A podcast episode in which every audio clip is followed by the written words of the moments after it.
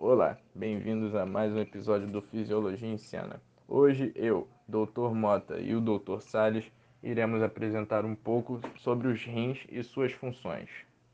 Boa tarde, Dr. Mota. Boa tarde a todos os nossos ouvintes. Bom, esse é um tema bem amplo a ser discutido e daremos uma passada pela anatomia e fisiologia dos nossos queridos rins.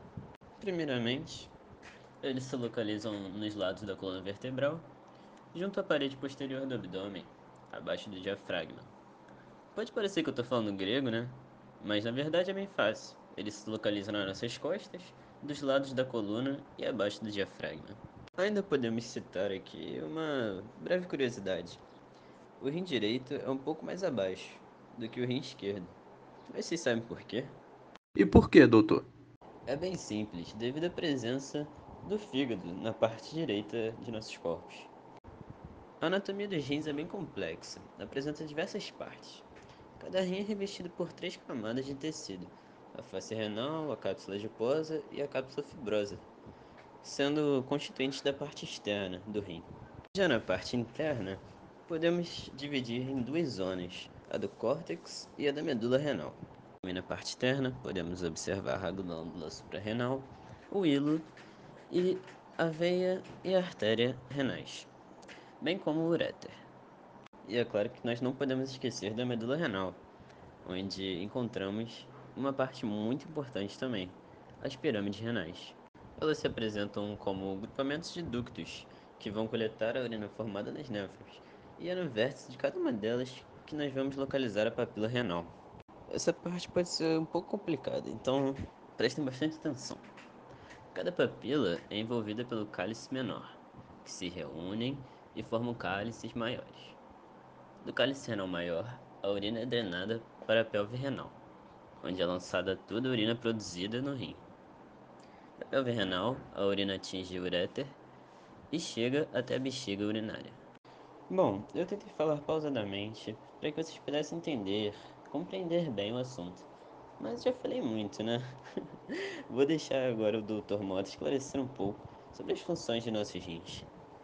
Os rins são órgãos excretores e reguladores que eliminam o excesso de água e metabólitos do organismo e controlam o volume de líquidos corporais, contribuindo assim para a manutenção da homeostase. A homeostase é a condição de relativa estabilidade que o organismo necessita para realizar suas funções adequadamente. Vamos entender um pouco como isso acontece. Os rins realizam diversas funções para a regulação da homeostase, sendo elas regulação da osmolaridade dos fluidos corporais, em que os rins trabalham para manter os volumes dos líquidos extra e intracelular, regulação do equilíbrio eletrolítico, em que os rins regulam a excreção de íons inorgânicos, fazendo com que as quantidades ingeridas sejam iguais às excretadas e assim não haja balanços negativo ou positivo de nenhuma delas. Regulação do equilíbrio ácido-base, em que os rins, junto ao fígado e pulmões, agem através de sistemas de tamponamento temporários ou definitivos para mantê-lo constante, excreção de metabólitos e substâncias exógenas, metabólitos como a ureia, a creatinina, o ácido úrico e substâncias exógenas são filtrados e excretados através da urina. Produção e secreção hormonal, sendo um dos hormônios secretados vitamina D3, que é a forma ativa da vitamina D, que é necessária para a absorção de íons cálcio no trato gastrointestinal, neoglicogênese, em que os rins são capazes de sintetizar glicose a partir de aminoácidos e outros percursores, regulação da pressão arterial, sendo essa regulação a curto ou a longo prazo. E para finalizar o nosso podcast, vou deixar aqui algumas dicas para manter o bom funcionamento dos seus rins.